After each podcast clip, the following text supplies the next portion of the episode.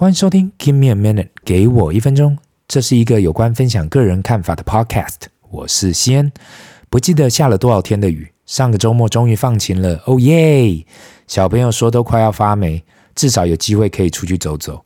当没有下雨的时候，就感觉怎么都没下过雨啊。但是真的开始下雨的时候，才发现我还是喜欢晴天呐、啊。现在才发现，原来一直下雨，人真的会开始忧郁。过去还没有那么注意到，原来天气跟心情影响很大。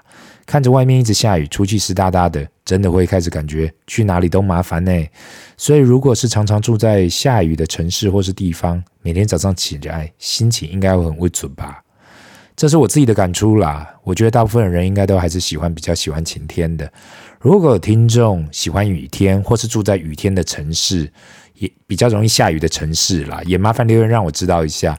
因为我蛮好奇，到底多不多人喜欢雨天呢、搞不好很多人也喜欢雨天的感觉，比较忧郁，比较有那种美感。嗯，在这里也分享一个今天中午发生的小故事。我只能说，不管景气好，景气坏，诈骗仔真的是一大堆。这个故事的前言呢，我要先说一下，就是我印度朋友超多的，所以我对印度人没有任何的歧视。我要先在这里讲，不管是 Diwali 或是吃个 Samosa 或是 Masala 我都可以。昨天中午用餐的时刻呢，走在信义区的马路上，路上呢迎面过来有个阿叉，穿个西装哦，以为应该也他也是在呃台湾工作的，没想太多。但是当正面他正面碰到我的时候，就说了 ：“Excuse me, man, do you have a minute？” 我的印度口音很烂，我知道。Yeah, what's up? You have a very lucky face, you know？啊，这个时候我大概就有个底了。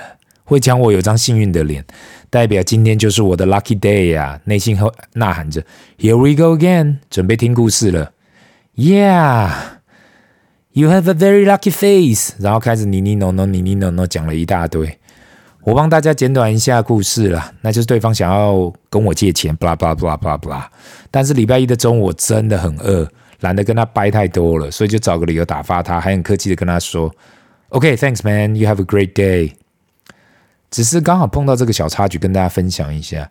因为台湾真的是个好地方，如果是外国人真的发生什么急事，可以去警察局。台湾的警察大概是全世界少见和善、愿意帮忙人的，效率又非常高。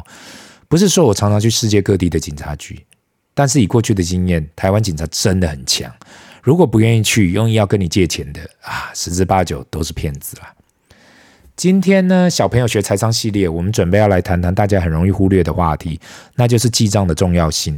很多人可能会听到这里就想要把这一集跳过去了，可是不妨给我机会来解释一下，为什么要记账，跟这件事有多重要。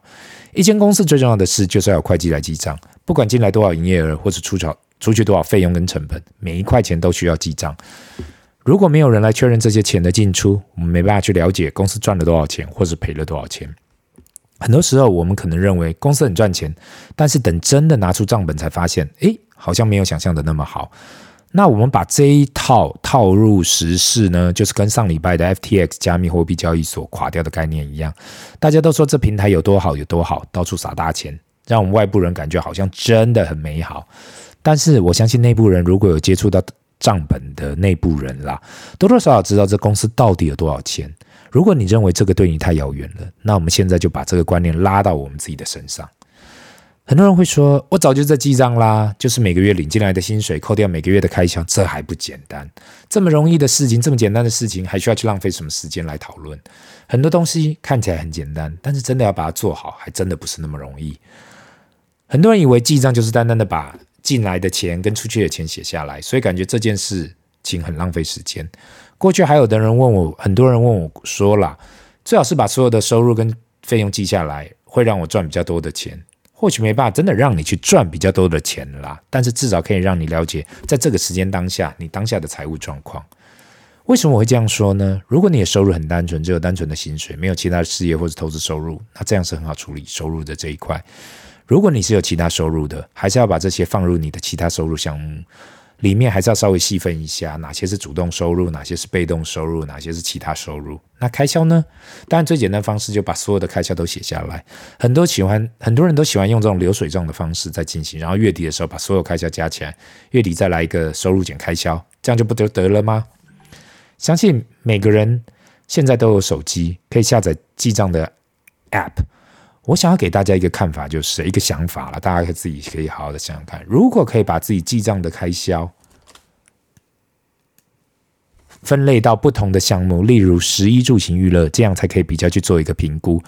如果你不能去把这些分类，你比较看不到每个月你的固定开销跟非固定开销的差异。所谓的固定开销可能会是你的房贷、房租、管理费、水电瓦斯费、水手机费或任何每个需要每个月都需要一笔固定开销的费用。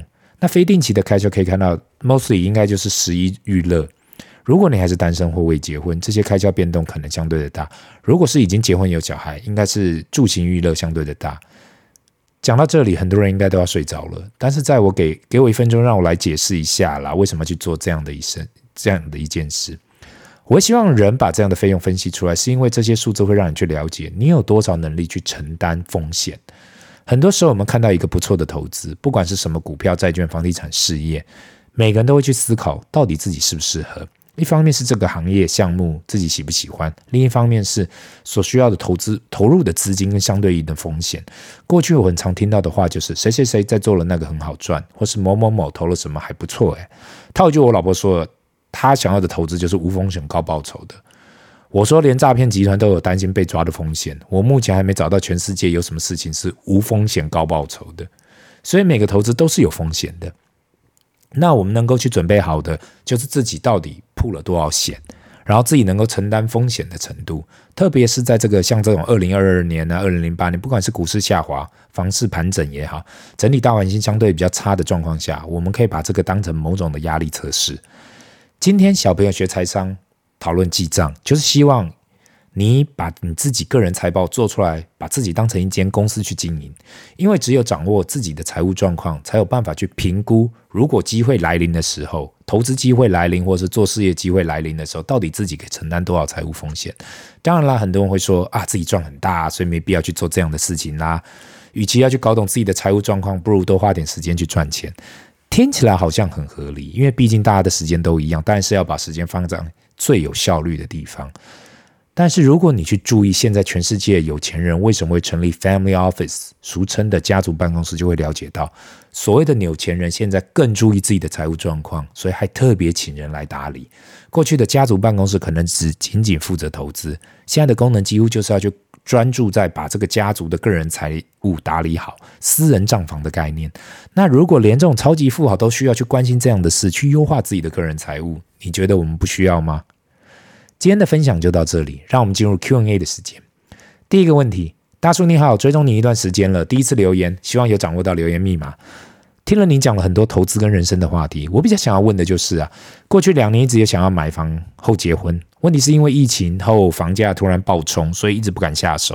现在出去看房，感觉房价已经稳定。我想要的，我想要买的地方，有些还出现了一些修正，想要听到你听听看你的分享，到底该不该现在买房？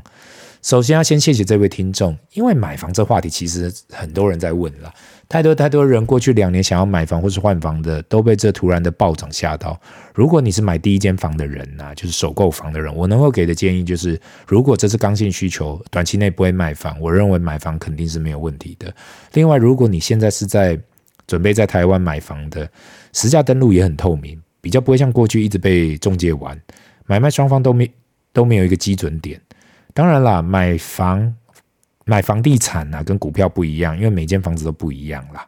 今天即使你是在同个社区、不同楼层、不同面向、不同栋，都会有不同的价格。买方永远想要买在最便宜的，卖方永远想要卖在最高的。问题是，如果你的人生经验，就会发现，没有人可以永远买在最低，卖在最高，包括房地产在内。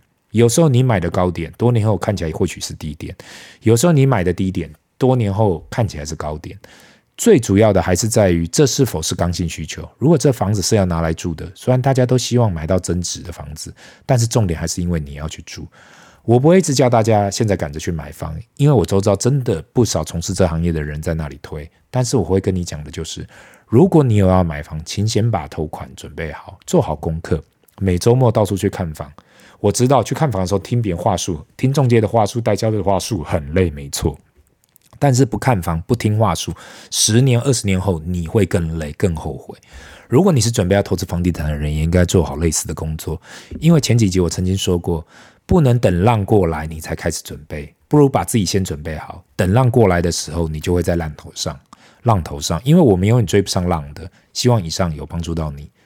第二个问题来的，西安你好，我是透过朋友介绍来听你的 podcast。一开始我会听是因为想说听听看不同的意见。今年的投资市场很烂，但是听你讲，感觉你都看得非常长，比较不是走短期交易的。对于长期投资者来讲，会怎样去面对这种长空头的状况？谢谢这位听众留言哦，我觉得这跟信仰啊，投资信仰有蛮大的差异性的。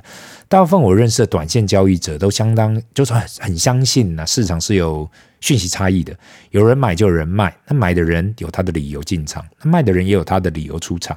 那短期的交易就是想要从这些交易里赚取这个讯息差。